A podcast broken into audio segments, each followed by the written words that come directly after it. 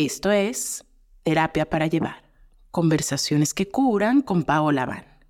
Y te doy la bienvenida a este episodio que quiero comenzar compartiéndote un dato que me parece increíble. Y es que el 70% de las infancias de este planeta están siendo criadas con violencia. Esto por supuesto tiene que cambiar y este episodio es un paso más en ese intento. Y también quiero lanzar un llamado a todas esas mamás que quieren vivir su maternidad como una práctica espiritual. Porque como mamá ocupada que trabaja y que además se encarga de muchísimas cosas en casa, ¿a qué hora te sientas en un cojín de meditación para profundizar en tu práctica? Pues te tengo una noticia, eso no siempre es necesario y a pesar de que nos han regalado la imagen de que la espiritualidad seria es solo así o solo una práctica larga en un tapete de yoga, etc. Si vivimos en atención plena, en conciencia plena, en presencia amorosa, observando nuestros gatillos, ofreciendo compasión a los demás y a nosotras mismas, estamos llevando la práctica de las prácticas espirituales. Quiero invitarte a unirte a esta comunidad de mamás que he llamado Mumisattva, inspirada en el concepto budista de los bodhisattvas, de los seres despiertos que vienen a dar amor a este planeta. ¿Y quién más es bodhisattva que una Mumisattva? Una mamá que está dedicando gran parte de su energía, de su tiempo, de su vida a criar a las futuras generaciones. Nos unimos por la inspiración, por el intento serio de practicar y trabajamos prácticas somáticas, prácticas que se hacen en el cuerpo porque la transformación, el cambio, la iluminación, si así lo quieres llamar, no puede suceder pensándola. Solo sucede a través de practicar e integrar habilidades en el cuerpo. Así que, bienvenida a este grupo. Si te quieres unir, por favor, envía un WhatsApp al número más 52 722 396 7753 y nos reuniremos una vez al mes durante hora y media para aprender las prácticas y después que tú puedas hacerlas sin que te quiten tiempo. Y ahora sí, vamos con la entrevista del día de hoy. Y estoy aquí con Lu para hablar de un tema que a mí me toca profundamente por experiencias personales y porque creo que es un tema que es urgente mirar de frente y porque tengo la visión, Lu, de que no pasen muchas generaciones antes de que este problema sea eliminado por completo. Estamos aquí para hablar de abuso infantil es un tema que puede ser gatillante, les sugiero que lo escuchen a su ritmo, pero que no dejen de escucharlo, porque solo a través de mirar ciertas cosas de frente vamos a poder transformarlas. Y ese es el propósito de hacer este episodio, que les repito es tan profundamente importante para mí. Gracias, Lu, por estar aquí. Gracias, Pau, por invitarme, por tener estos espacios. Eh, sé que es un tema complejo que se ha vuelto tabú, justo como tú dices, ¿no? Al no mirarlo, al pensar que a nosotras, a nuestros hijos, a nuestras hijas no nos va a pasar.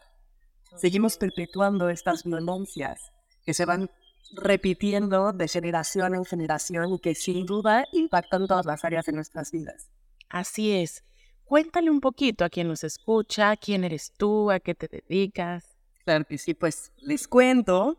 Yo soy Lucia Contreras, soy actriz, soy licenciada y maestra en pedagogía, soy superviviente de abuso sexual infantil y soy especialista en el tema. Em, cuando estudiaba, bueno, trabajé muchos años como actriz em, en televisoras, en teatro, en cine. Y cuando decidí estudiar actuación con la firme convicción, digo, pedagogía, perdón, con la firme convicción de, de, que el arte y la educación pintan utopías o construyen utopías, eh, llegué por destino o porque así quería la vida a trabajar a una casa hogar, una institución de cuidado alternativo, con hijos e hijas de mujeres privadas de su libertad en Santa Marta Catita.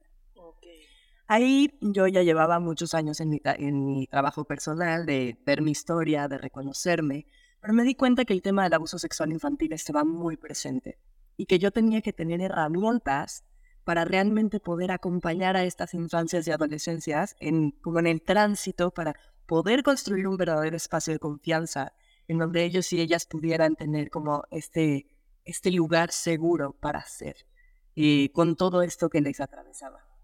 Entonces empecé a tomar todos estos cursos como mainstream, digámoslo de alguna manera, de lo que es el, abuso sexual infantil y la prevención. Pero había algo, Paola, que a mí no me cuadraba. No me cuadraba por mi experiencia. Ok. Porque yo decía, a ver, si están diciendo todas estas cosas, que son herramientas maravillosas, pero están poniendo la responsabilidad del cuidado en las infancias y en las adolescencias. Cuando si realmente nos metemos en el tema y vemos cuáles son las dinámicas del abusador, no podemos responsabilizar a las infancias y a las adolescencias de vivir este tipo de situaciones. Entonces, bueno, así fue como llegué a la Fundación Vicky Bernardet, en donde hice una especialidad eh, para hacer eh, atención, detección y prevención de abuso sexual infantil. Llevo desde 2000 17 más o menos haciendo cursos que empecé en espacios institucionales, pero con la maternidad. Tengo un hijo de cuatro años. Me di cuenta que obviamente se mueven cosas en mi historia, se mueven cosas en mi entorno, de miedos, de patrones, de, ¿no? de muchísimas cosas, y entra en mí una firme convicción de decir, yo no quiero que mi hijo y las infancias que acompañan a mi hijo atraviesen lo que yo he atravesado por lo que muchos otros niños y niñas han atravesado. Y así es como empiezo a dar estos cursos intensivos a mamás, a papás y a personas que querían en general. Entonces, bueno, eh, trabajo también, bueno, parte de, la prevención del abuso sexual infantil es la educación sexual integral, ¿no? O sea, no pensar en una educación sexual que se reduce a la salud sexual y reproductiva, sino entender la sexualidad como una dimensión de nosotras y nosotros y a partir de ahí trabajarlo desde edades muy pequeñas hasta las adolescencias y empiezo a dar estos cursos eh, y acompañamientos a personas que han vivido abuso sexual infantil. Me estoy formando como terapeuta eh, psicocorporal y bueno, pues esa más o menos soy yo. Entiendo. Entonces aquí hay como dos dimensiones que me interesa tocar. Una es qué pasa como consecuencia en la persona que ha vivido esto, pero también qué onda con la prevención. Entonces una cosa es como la atención, me dices, de quien ya pasó por esta experiencia y otra es la prevención que nos ocupa mucho el, día de hoy. Se me hace que vamos a tener que hacer dos episodios, porque hoy nos vamos a enfocar creo que un poquito más al tema de prevención y específicamente al abuso infantil. Yo me imagino que tú conoces las, las cifras, me gustaría empezar por ahí porque justo dices, bueno, no es tan común, seguro eso pasa en casas muy disfuncionales y la mía no lo es eh, mi familia es normal y saludable y eso jamás pasaría en mi casa. Y es mucho más común de lo que creemos. Entonces, cuéntame por ahí, ¿cómo está la cosa? Bueno, ¿qué te parece, Pau, si empezamos por los mitos? Ok. Porque hay muchos mitos que justamente traje aquí mi papelito con mis mitos que eh, nos imposibilitan hacer esta prevención. La prevención tiene varias áreas por donde atacar. A mí me gusta empezar desde el que conozcamos eh, el perfil del abusador y cómo opera esta persona que abusa, eh, para entonces poder decir, bueno, si opera por acá, si funciona en este lugar, ¿qué es lo que tengo que hacer yo mamá, yo papá, yo persona que está conviviendo con infancias para blindar a mi hijo o a mi hija de estas personas. Me encanta poderlo detectar. Eso por un lado. Por otro lado, la educación sexual es otra parte de la prevención. Eh, y por otro lado, es cómo manejamos el tema, no solo con las infancias y adolescencias, sino también con el entorno. Entonces, bueno, hablemos de mitos. El mito número uno que les comparto es el abuso sexual infantil no es tan común como se dice. Bueno, la verdad es que se estima que una de cada cuatro niñas y uno de cada seis niños han sufrido abuso sexual en la infancia. ¿Vale? Es aterrador porque esto quiere decir que en un grupo de una escuela donde hay 20 niños, entonces 25% de ellos han pasado esta experiencia, es decir, cuatro o cinco niños en ese salón están sufriendo o van a sufrir o ya sufrieron esta experiencia. Exactamente. Es muchísimo. Es muchísimo. Es muchísimo. Eh, bueno, también a mí una de las cosas que me hizo dedicarme a esto es que cuando yo empecé a abrir mi experiencia, yo daba clases en la universidad y daba una clase sobre violencia y feminismos. Violencias y feminismos. y eh, me impactó, me impactó que cuando yo abría mi historia, cuando yo decía yo soy superviviente de abuso sexual infantil, se acercaban a preguntarme, oye, es que a mí me pasó esto, pero no sé si es abuso. Eso es súper común. Es que a mí me pasó esto y mi mamá o mi papá reaccionaron de esta manera. Es que mi hermano me hizo esto. Y es que, y ahí yo dije, sácatelas. Ni siquiera sabemos qué es y qué no es, pero generalmente además negamos cuando sí es. Y entonces aquí yo quiero hacer una puntualización que para mí es indispensable, que el abuso sexual infantil tiene dos caras, ¿no? no sé, bueno, más bien como dos formas, que es el abuso sexual con contacto y el abuso sexual sin contacto, ¿vale? Y es importante, a mí me gusta hacer esta analogía que es como las huellas en la arena. Ok. ¿Vale? Entonces pensemos en una playa en donde la arena en la parte que está más cerquita a la cabaña está más seca y más hacia el mar está más húmeda. Dependiendo de en qué momento pises en la arena, Oh, la huella va a ser distinta. Dependiendo de la potencia con la que llegue el mar, que podemos hacer la referencia, que es el entorno, a cubrir esa huella, esa huella puede disminuir o puede ser más grande. ¿Vale? Entonces, ¿qué es importante de esto? Que no importa, o sea, bueno, los de contacto son los más evidentes. Generalmente, en un 98% de los casos, el abuso sexual infantil no se da con violencia Claro. explícita, claramente. ¿no? O sea, Claro. no, es, es muy pocos los casos en donde existen rastros físicos y por eso es tan difícil de detectarlo. Eh, son tocamientos, son caricias, son eh, um, pedirle a la víctima que bese o que acaricie ciertas partes de su cuerpo. Exhibición, etc.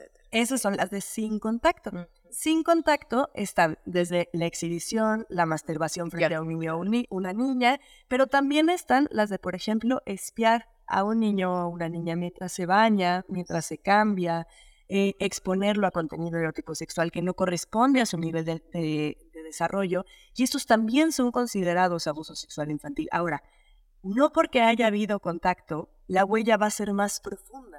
Ok, eso es sí bien es interesante. Entonces, que tenemos que partir de la idea de que el abuso sexual infantil es abuso sexual infantil. Y la huella va a estar determinada, uno, por la resiliencia de ese niño, niña o adolescente, y dos, por el entorno. Por cómo reacciona el entorno, ¿no? Pensando en esta analogía del mar, por cómo, cómo reacciona el entorno, cuáles son las acciones que se toman al respecto. Eso va a determinar qué tan profunda se vuelve la huella. Pero siempre se va a partir de que es abuso sexual infantil. ¿no? Supervivientes dicen, como bueno, es que a mí solo me miraba, a mí solo me espiaba. No, Sí. Esto es súper importante justo porque yo he visto una especie de pequeña obsesión o gran obsesión con determinar qué tan grave es ese abuso como en cuanto a condenar el acto del otro, pero en realidad creo que el foco, como bien lo dices, está en qué impacto tiene sobre la vida de la persona que lo sobrevive. Y que un tema que poco se habla justamente es, y que, y que es en términos de trauma muy grave, es la complicidad del sistema familiar o el entorno que está ahí, que es una tremenda herida de soledad, de estar eh, invalidado, en fin, todo lo que puede pasar a partir de que alguien o no te crea, o te regañe, o niegue y distorsione lo que está pasando. O sea, hay todo un mundo ahí por explorar, me parece. exactamente. Sí, muchas de las consecuencias que dejan huellas más profundas no solo es el hecho de la acción de abuso sexual, sino esto que tú dices, ¿no? ¿Cuál es la respuesta del entorno? ¿Cómo Tal. eh, no, pero es tu tío y te quiere mucho, no, pero bueno, es el abuelo. Que ahora también hay una realidad que es importante nombrar. que son las estructuras sociales y familiares que vivimos, por lo menos en México. ¿sí? Es decir, ¿qué pasa si es papá quien abusa Claro. y mamá no tiene un trabajo remunerado? Y mamá no tiene una familia y una red que cobiche. Por eso se vuelve importante el tener redes de apoyo que acompañen, porque entonces esta mujer, como a pesar de que sabe que su, el papá de su hija está abusando de ella, ¿dónde, cómo, qué hace? O sea, ¿qué hace con esta información? ¿Hacia dónde se va? Y también algo que me ha dejado la experiencia es aprender a mirar el contexto específico de cada uno de los casos. Me cuesta mucho trabajo de pronto meterle a las redes sociales, ¿no? Porque le decía justo una amiga el otro día, es que, me es que le tienes que meter a tus redes sociales y le decía, es que me da miedo. Desde una responsabilidad social en lo que me dedico, dar como consejos generales Entiendo. que se claro. tienen que individualizar, ¿no? Claro. Entonces, bueno, vamos a empezar desde ahí, ¿no? Todo abuso sexual es abuso sexual, la huella va a estar determinada por la resiliencia y el contexto de este... Más bien, todo abuso sexual es abuso sexual, ¿sí entendí bien? Ya, ajá. Con contacto, sin Sí. contacto y de la manera que sea. Bien. Lo que determina la... No podemos decirle a una superviviente, bueno, pero es que si solo, Claro. solo te enseñó, solo te tocó... eh, Solo, esa solo, palabra ajá, solo, ay, ajá, cuidado. Ajá. Sí. Pues bueno, pasemos al Bien. siguiente mito, que es las niñas tienen mayor riesgo que los niños. Ok, interesante ese. No es verdad. No es verdad. ¿Por qué? Porque las personas que abusan sexualmente de las infancias y adolescencias buscan la vulnerabilidad. Ok. La preferencia sexual va a ser independiente. Entonces, es cierto que existe un sesgo de denuncia, ¿no? Por la construcción Claro. social que tenemos de la masculinidad y la construcción social que tenemos de la feminidad. Un hombre, un varón, un niño que ha sido violentado sexualmente también está expuesto a otros estigmas que es el de la homosexualidad, ¿no? Estas cuestiones arcaicas, caducas, absurdas, pero que siguen estando presentes en nuestra sociedad, ¿no? Entonces hay un estigma y es mucho menos probable detectar y poder actuar ante un caso de violencia sexual hacia infancias varones que hacia mujeres. Em, Tocas un punto importantísimo, Lu, y, y no sé si quieras desarrollarlo ahora o después, pero creo que es súper importante saber qué es lo que hace a un niño vulnerable o no. sí, eso lo podemos ver cuando hablemos como del perfil de la víctima, Ok. ¿vale? Entonces, si quieres, vamos Hablemos de mitos. ajá. y me recuerdas después Sí, volver a abordar este tema de, de qué hace más vulnerable a una infancia. Me encanta. Eh, los agresores son gente desconocida para la víctima. Bueno. Las menos de las veces. Exactamente. Según alguna bibliografía, es del 80 al 85% son gente del círculo cercano de confianza. Según otra bibliografía, son del 90 al 95%. Entonces, estamos hablando de que, quizá hablando en promedio, promedio perdón, solamente el 7% no conocían a su agresor. Sí, no es algo ahí arbitrario, no es un extraño que estamos caricaturizando, que viene y es violento, es, es alguien que muy probablemente está en tu casa y come contigo y le ves súper seguido. Exactamente. Y ahí es donde yo te decía la importancia de conocer cuál es el grooming, se llama, ¿no? Este acicalamiento, esta estrategia Estoy preparando. del abusador para poder llevar a cabo el abuso. ¿Vale? Sí, por favor. Entonces, eh, bueno, el cuarto mito, podemos decir, eh, los abusos sexuales en la infancia únicamente ocurren en ciertas clases sociales, culturas y familias disfuncionales, que es lo que decía. Sí, tampoco. Es un mito súper peligroso. Porque claro que nos gusta y nos da seguridad creer y partir de él, en mi familia no pasa. A mi hijo, a mi hija no le va a pasar. Sí, somos lo que sea una familia educada o religiosa o de mayor capacidad económica, da igual. Da igual. Entonces es un mito muy peligroso. ¿Por qué? Porque al pensar que en mi familia no pasa, a mí no me va a pasar, no se trata de hacer prevención desde el miedo. Claro. ¿no? No se trata de, ah, como en mi familia también puede pasar, entonces voy a tener miedo. No, se trata de, sabiendo que en mi familia puede pasar, voy a tener herramientas y voy a blindar a mi hijo o a mi hija Claro. para que esto no le suceda a él o a ella. El mito 5, todos los abusadores sexuales fueron abusados en la infancia. ¿Tú qué crees de eso? Creo que si alguien sufrió abuso, sí va a haber una tendencia a que esto suceda si la persona no se ha trabajado. Claro. Que por el tiempo en el que estamos puede ser la gran mayoría, pero ya también hay mucha gente trabajándose. Ahora, claro que puede pasar con alguien que no sufrió eso. A mí, a mí se me figura. Ahí te va. Uno de cada ocho abusadores fueron abusados sexualmente en la infancia. ¿ok? Es un mito que estas personas utilizan para generar empatía. Es decir, es que a mí, de chiquito, mi papá me lo hacía, mi abuelo me lo hacía. es una no es... A veces. Pero entonces si te pones a ver, yo también decía, bueno, entonces todas las personas que hemos sido víctimas, que somos supervivientes, somos potenciales abusadores. No. no.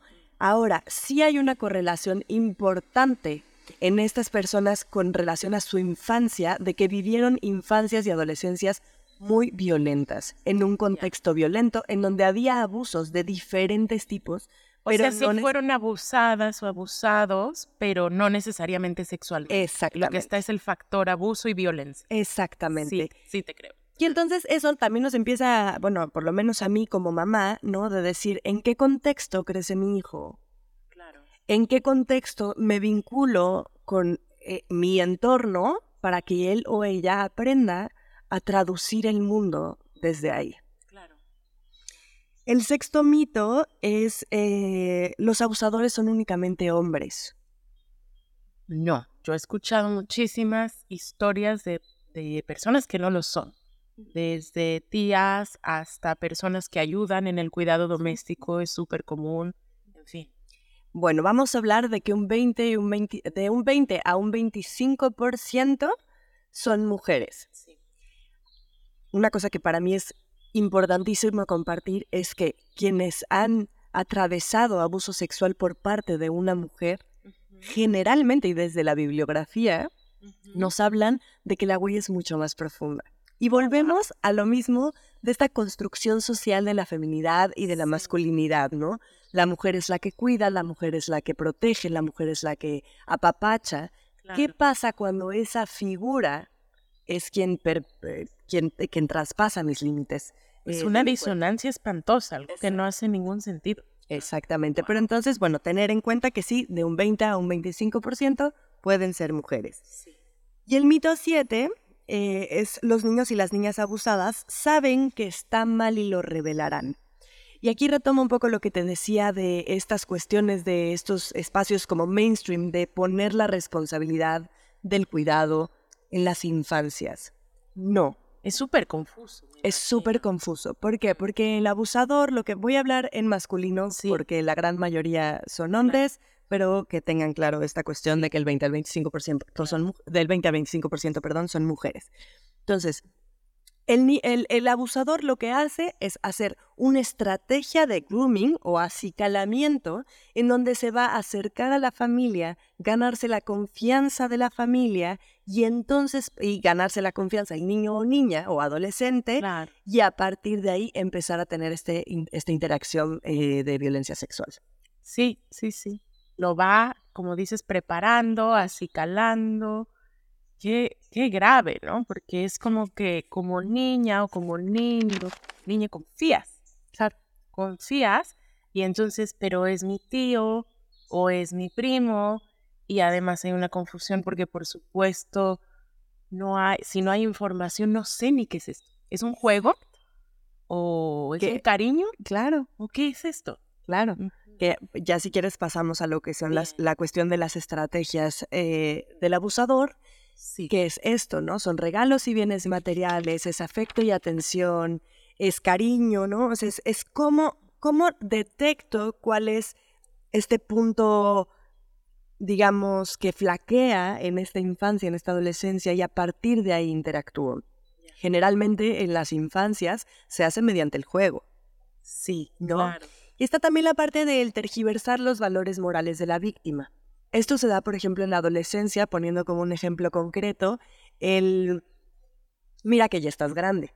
Y entonces, ¿qué mejor que yo para que te enseñe lo que es el sexo?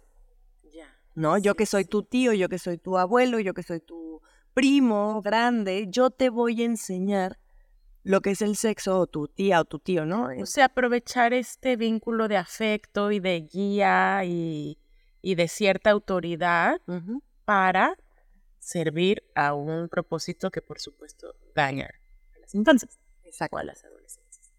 ¡Wow, Lu! ¡Qué tema! Respiremos un poquito. Pero está buenísimo saberlo. Ok, entonces la dinámica es prepararlos, acercarse con cariño. O sea, en general no va a ser alguien que se plantea como un abusador descaradamente, sino todo lo contrario. ¿Algo más? Claro, a ver, aquí podemos hablar del perfil un poco a grandes rasgos del abusador. Va a haber tres perfiles principales. El primero es una persona que tiene una discapacidad eh, diagnosticada, ¿no? Eh, claro, entiendo. Que tiene la imposibilidad de controlar impulsos. No hay un discernimiento. No hay un discernimiento. La segunda es esta típica persona que tiene como el síndrome de Peter Pan, ¿no? No solo que le gusta estar con niños y niñas y adolescentes, sino que no puede estar con personas adultas. Interesantísimo. No puede tener un vínculo con personas adultas. Entonces el típico Michael Jackson me viene a la mente. El típico Michael Jackson. Así es como un ejemplo muy extremo. Exacto. O el que está el grupito de adolescentes de 13, 14 años y un tipo de 30 ahí metido. Sí, el tío favorito, pero que no tiene mucho sentido si lo observas bien. Y que no tiene una vida funcional y que no tiene una independencia económica emocional, ¿no? Ese es el segundo perfil. Y el tercer perfil va a ser el encantador. El encantador. El que, oye, cría sola, está súper cansada. Déjame a tu hija el fin de semana. ¿Cómo crees, cuñis? ¿Cómo crees, hermana? Generalmente justo hay como un apoyo en el sistema familiar porque es justo un blindaje para el depredador, digamos, porque es como, ¿cómo crees? Si es tan lindo, amoroso, chistoso, carismático, etc. Y no solo eso, sino que cumple las necesidades no cumplidas de la familia y de la infancia. Muy importante esto porque, porque claro que todas las familias, en el tipo de sociedad en el que vivimos hoy, estamos malabareando. Exacto. Y ahora, Claro que puede haber la buena intención de, oye, no te alcanzó para la colegiatura, te la pago yo, pero por supuesto, una vez más repito, no se trata de estar desde el miedo, sino se trata de estar desde el, estado de las de, de los ojos abiertos, de poder mirar. Pero no es una alerta constante, es solamente saber que ese foquito se va a prender cuando se tenga que prender, ¿vale? Entonces, están esos tres perfiles. Es importante para mí decir que si yo te pregunto a ti, ¿Con quién dejas a tu hija? ¿Con una persona que tiene discapacidad? ¿Con esa persona que claramente no tiene capacidad de ser responsable? ¿O con la persona encantadora que te ayuda, que te dice? ¿Con quién? Claro, siempre te vas ahí por el encantador. Claro. O la encantadora. Claro. Entonces hablamos de que un 95% de los casos está cubierto por este perfil, por este tercer perfil. Wow. Ojo ahí. Ojo. Sí. Y de nuevo, no es como vivir en la sospecha, me imagino, pero sí, sí darnos permiso de cuestionar, yo creo. Claro, de cuestionarnos. Creo que como la, la, principal clave para la prevención es cómo sé si esta persona me está ayudando porque ingenuamente me está ayudando, porque me quiere, porque quiere a mi hijo, a mi hija, es la intuición. Y vivimos en una sociedad en donde nos enseñan a separarnos de nuestra intuición. Sí. Pero y del cuerpo en general. Claro, claro, de todas las emociones, todo lo que sucede en nuestro cuerpo. Estamos completamente desvinculadas, ¿no? Entonces, yo en los cursos siempre pregunto, ¿no? ¿Alguna vez han estado en una situación en donde dicen, ay, no sé por qué, pero me incomoda cómo está saludando esta persona a mi hijo o a mi hija? Me incomoda cómo la toca, me incomoda eso es tu intuición. ¿Y qué haces ahí? Escucharla. Escuchar tu, intuición. Entonces, si quieres, ahora que pasemos más a la parte de la prevención, hablamos de qué hacer en ese momento, en cuestión porque está la prevención en la parte privada y cotidiana y en la parte de cómo lo manejo con el entorno, ¿no? O sea, ¿qué hago con el entorno para realmente poder brindar a mi hijo o a mi hija? Eh, bueno, claro, ¿no? Es importante decir que estos factores, cuando hablábamos de este mito en donde el niño o la niña va a saber que algo está sucediendo mal y lo va a decir, digamos que hay estos pilares que son el fundamento que imposibilita una revelación, que son el miedo, sí, la sensación de corresponsabilidad, es decir, el abusador corresponsabiliza a la víctima en el momento de la acción abusiva, ¿no? Claro, tu mamá te va a regañar si sabe Eso es el miedo al, castigo o al abandono, ¿no? Pero también está la vergüenza y la culpa. Pero hablando de esta sensación de corresponsabilidad, es cuando, por ejemplo, es que para qué te pusiste esa pijama si sabes que me gusta tanto. Ay, ¿cómo crees? Es que tú llegaste y te sentaste en mis piernas. Sí, o sea, poner la responsabilidad allá. Y entonces, ¿qué pasa? Si sabemos que somos responsables. claro, yo tuve la culpa. Mal hecho, no lo digo. Wow. Y pongámoslo en un ejemplo cotidiano, por ejemplo, el, los chocolates en la alacena. Hijo, no puedes agarrar esos chocolates. Pero está con el amiguito en la casa y van y agarran los chocolates. Porque no tienen la capacidad de discernir. Claro. Como niños. Y entonces, y entonces, tú los ves llenos de chocolate y dices, ¿quién se comió esos chocolates? No sé. No sé, mamá. ¿No sé? No sé. ¿Por qué? Porque entonces, y ahí es cuando nos tenemos que preguntar, como personas que estamos acompañando a infancias, ¿cuál es mi reacción cuando yo o descubro o mi hijo o hija me comparte algo que está, entre comillas, mal hecho. Claro, él va a temer o ella va a temer mi reacción o está acostumbrada a que cuando me dicen las cosas puede confiar y recibir una buena respuesta. Claro, que puedo marcar el límite, oye corazón, te pedí que no te comieras ese chocolate porque lo que quieras, porque era mi regalo, porque lo que sea, el regalo para todos, porque... no es momento, porque ya es lo que sea sí. Pongo un límite, pero acompaño amorosamente y valido lo que ese niño o niña siente en ese momento. Y entonces también si pensamos en la culpa y en la vergüenza y en el miedo, que son estos otros tres pilares, volvemos a la misma pregunta. ¿Cómo reacciono? ¿Cómo interactúo con él o con, ella cuando está teniendo este tipo de acciones eh, que generan miedo, vergüenza, culpa, ¿no? O sea, ¿desde dónde? ¿Desde dónde valido eso que está sucediendo? Para entonces, ahí hablamos ya de la prevención, ¿cómo construyo en la vida cotidiana este vínculo para que mi hijo o hija tenga la confianza de acercarse a mí y que yo pueda observar qué es lo que le está pasando. Que sería lo ideal, o sea, que claro que te pueda decir, tú estás ahí muy cuidadosa, pero que pueda venir a decirte pasa esto o pasó esto. Y que probablemente no lo va a hacer. Ahora estamos hablando de que el 75% de supervivientes han dicho que lo dijeron en la infancia y no hubo consecuencias a su revelación. Es decir, mamá, no me gusta cómo me ves a mi tío. Ay, mi amor, pero es tu tío, te quiere mucho ya, seguramente se le pasó, no pasa nada. No, ahí está viendo una revelación. No lo quiero saludar, no lo quiero abrazar, no quiero que me lleves a jugar, a dormir ahí, a jugar, a lo que sea. Claro. Entonces, una superviviente, una víctima no va a llegar a decirte, mamá, mi tío toca mi vulva o mi tío introduce los dedos en mi vagina, pero sí va a decir, no me gusta cómo me toca mi tío. Y ahí es donde nosotras y nosotros tenemos que tener este foquito que en ese momento... ¿Qué está pasando? ¿Qué está pasando? ¿Qué hago?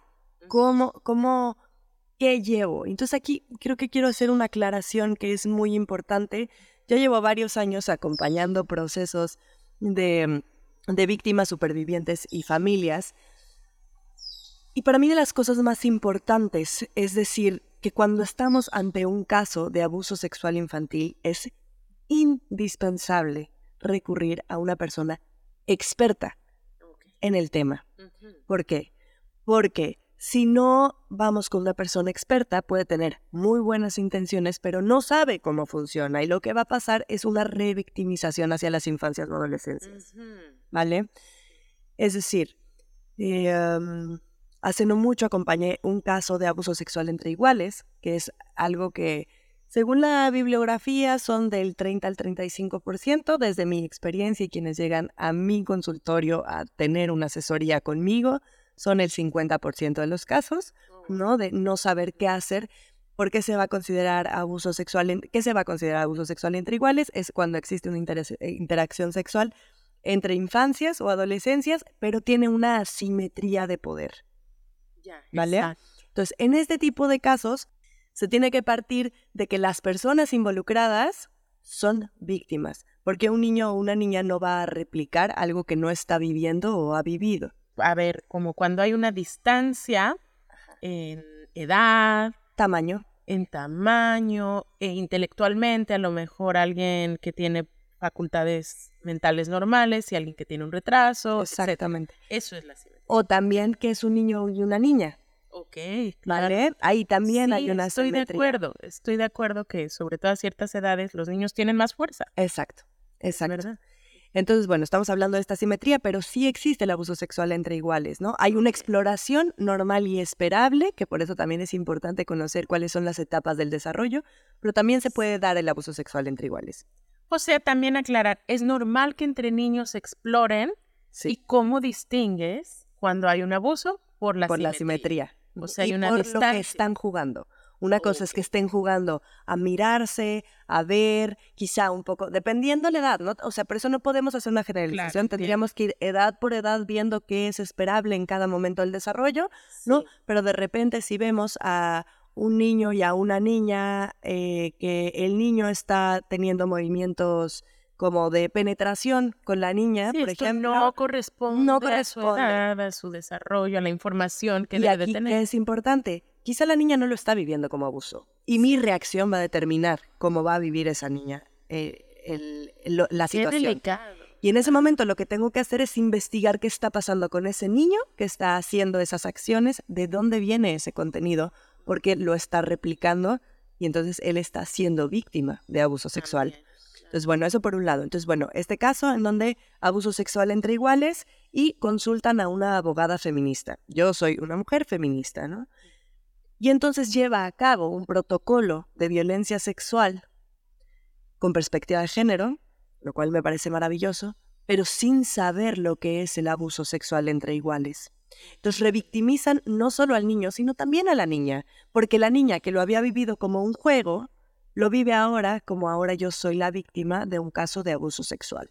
Claro, ojo ahí al descubrir, porque si de pronto se convierte en un drama familiar que la niña presencia y que, o sea, puede tener muchísimo más impacto sobre ella, no que haya que negarlo, sino lo que estoy escuchando, que quieres decir es que hay que tener mucho tiento, que es algo que hay que hilar fino, es lo que me viene, hay que hilar muy fino en cuanto a cómo manejar todo lo que se está dando y que tampoco en el caso de abuso entre niños el propósito principal es ir a condenar a un niño que normalmente va a ser también a la vez una víctima. ¿Es- ¿Estoy entendiendo bien? Exacto. Y siempre acudir con especialistas Claro. en abuso sexual infantil. Claro. Sea desde la parte jurídica o desde la parte psicológica o desde yo obviamente estoy aquí, que ¿no? O se sea, vuelve complicado porque hay mucha vergüenza y porque quisiéramos echar tierra sobre este asunto lo más pronto posible y aquí no pasó nada y lo vamos a resolver y a lo mejor no vamos a volver a invitar al tío en Navidad, pero lo Exacto. queremos tapar. Exacto. ¿Y se acuerdan de esta cuestión de la ola? Ajá, exacto. ¿Cómo va a reaccionar el entorno? Va a determinar la huella que deje en ese niño o niña. Claro. ¿Y qué es lo mejor? Asesorarse con alguien que es experto en el tema o experta. Entiendo. Lu, háblanos de prevención, por favor. Pues creo que todo esto es parte de la Claro, prevención, ¿no? O sea, está el conocer cuáles son las estrategias del abusador, cuáles son los factores inhibidores de la revelación y a partir de ahí empezar a actuar. Oye, pero ¿hay algo que yo pueda hacer con mis hijas, con mis hijos directamente? Sí, claro. Por un lado está la educación sexual, volvemos a lo mismo, la educación sexual no es que tenemos una plática de métodos anticonceptivos y de que si tienes relaciones sexuales te va a dar una infección de transmisión sexual. Claro, eso ¿no? es. Educación sexual es desde empezar a nombrar las partes del cuerpo con, sus, con los nombres que tienen, es decir, aprender a que la vulva se llama vulva, diferenciar la vulva y la vagina, ahorita explico una cosa muy importante de esto, Eh, el pene se llama pene, los testículos se llaman testículos y el ano se llama ano, eso es en la primera infancia. Hay, para mí hay como ciertos conceptos, digamos, que van a ser indispensables para hacer prevención. Y esto se hace desde la vida cotidiana.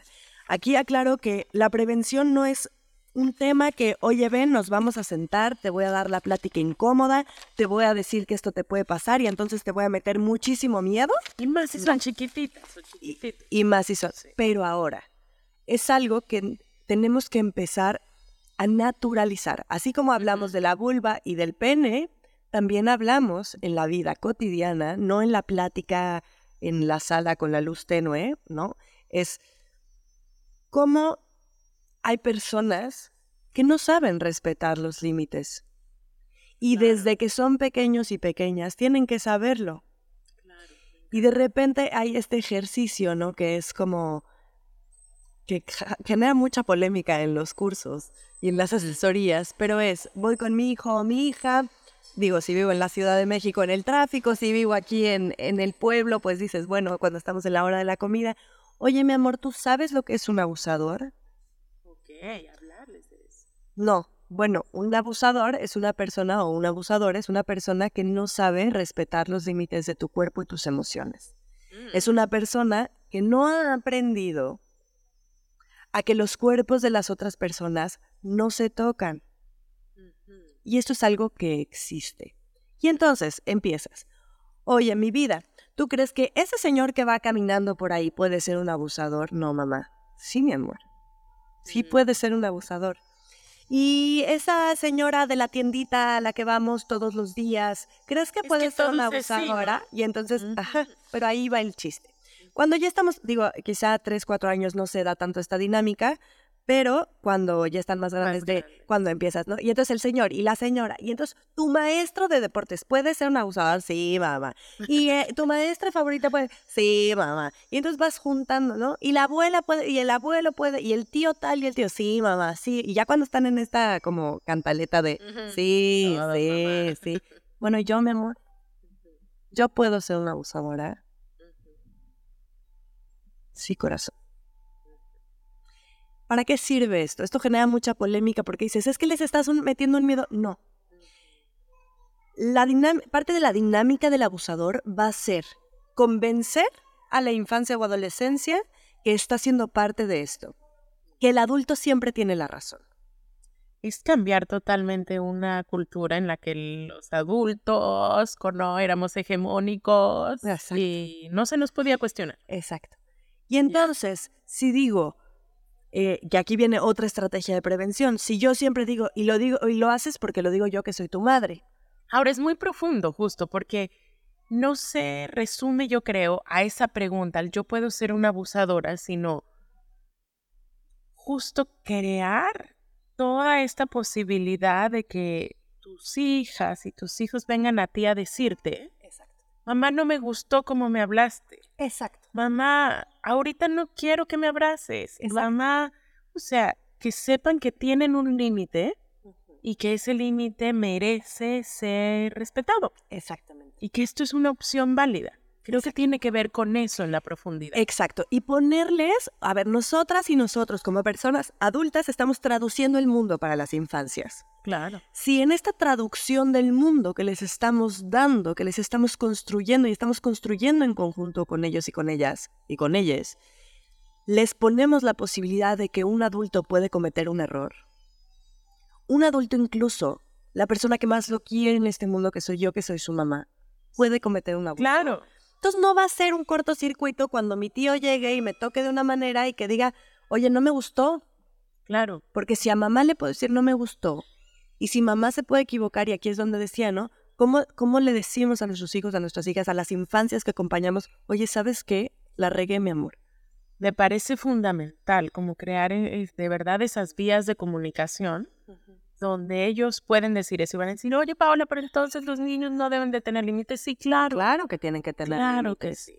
Las dos cosas son, son afines Claro, y caben en el mismo espacio. claro, y de repente es, quiero como concretar un poquito porque hay muchas estrategias de prevención, ¿no? Entonces, para mí es importante decir también que estas estrategias mainstream de prevención, por ejemplo, el semáforo de las caricias, que seguramente quienes nos escuchan, algunos los, y algunas lo han escuchado, ¿no? Es la cabeza, o sea, es un semáforo en tu cuerpo de las partes que sí se pueden tocar y las partes que no se pueden tocar. Yo les llamo privadas. No sé si sea el Ahí- nombre correcto. Claro, yo tengo una duda y una alerta gigante para quien nos escucha. Ok.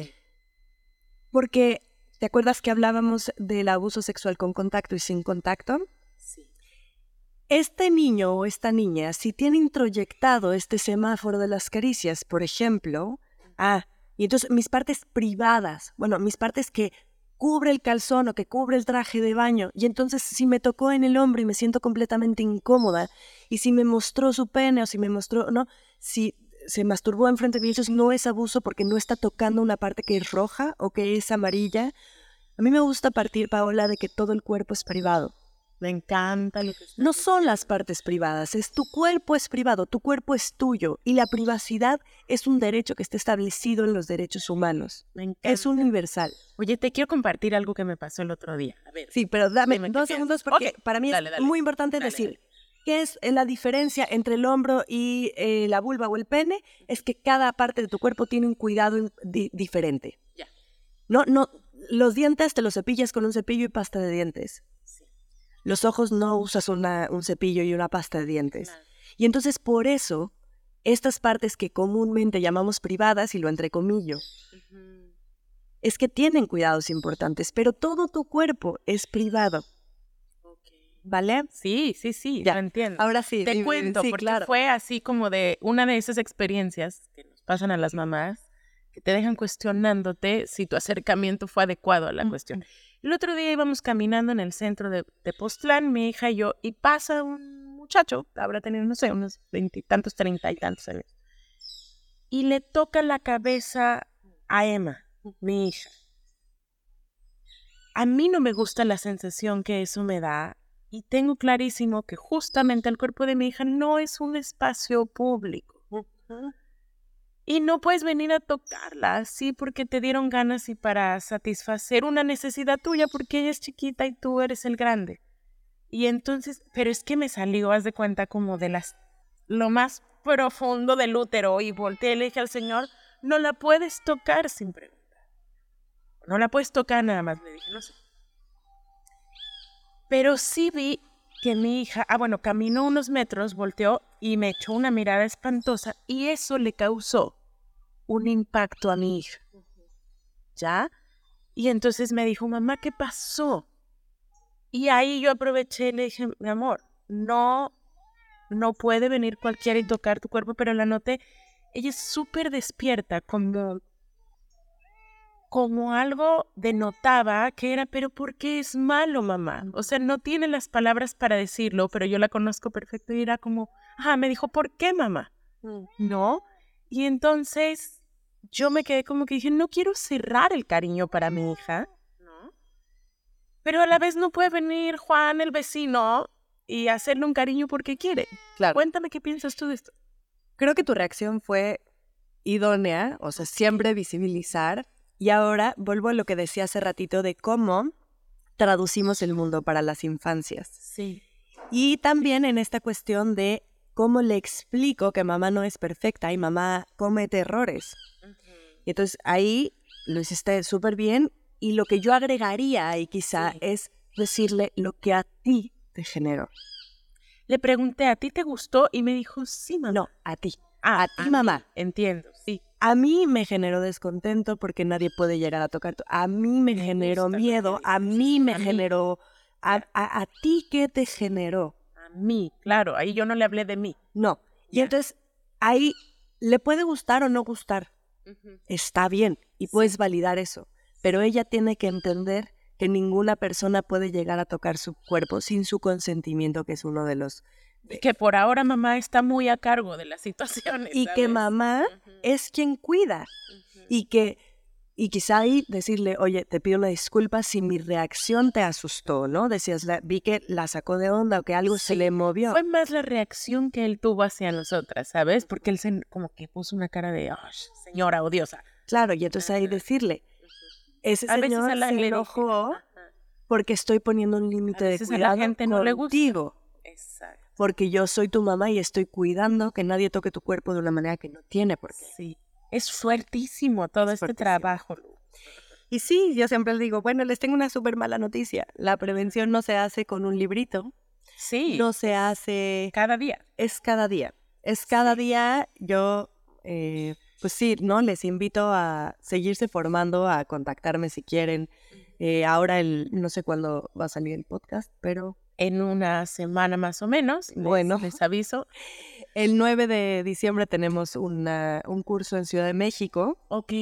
Eh, tenemos todavía espacio disponible por si les interesa. Es, eh, bueno, dura cuatro horas, es un curso intensivo en donde vamos a ver la parte teórica y también la parte práctica.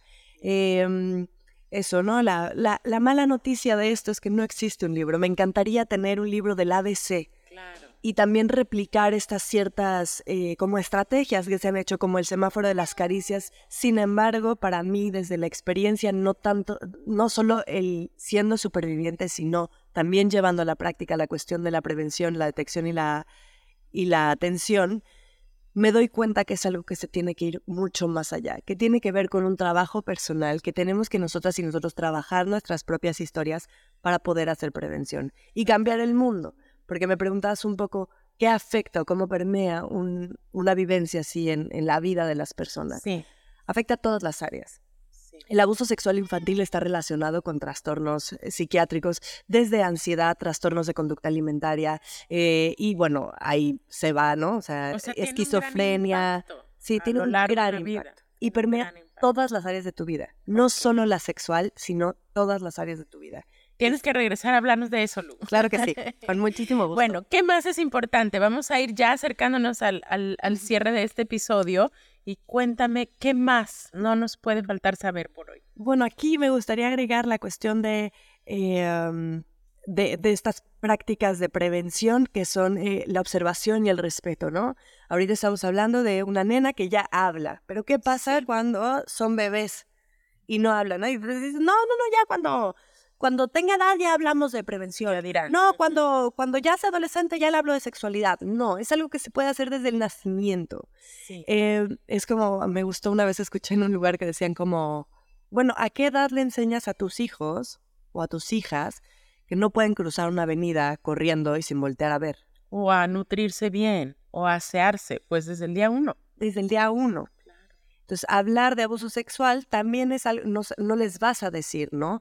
Eh, no les vas a poner eh, la palabra violación, no les vas a hablar de penetración, no les vas a hablar desde la etapa del desarrollo en la que están. Y por eso es importante saber qué corresponde a cada etapa, cómo lo hago con mi hijo, con mi hija, desde que es bebé. ¿Compartes esto en tu curso, Lu? Sí. Me encanta. Todo okay. esto. Y eh, esta cuestión de, bueno, desde esta observación y respeto, ¿qué me corresponde a mí como mamá, como papá o como persona que estoy acompañando infancias?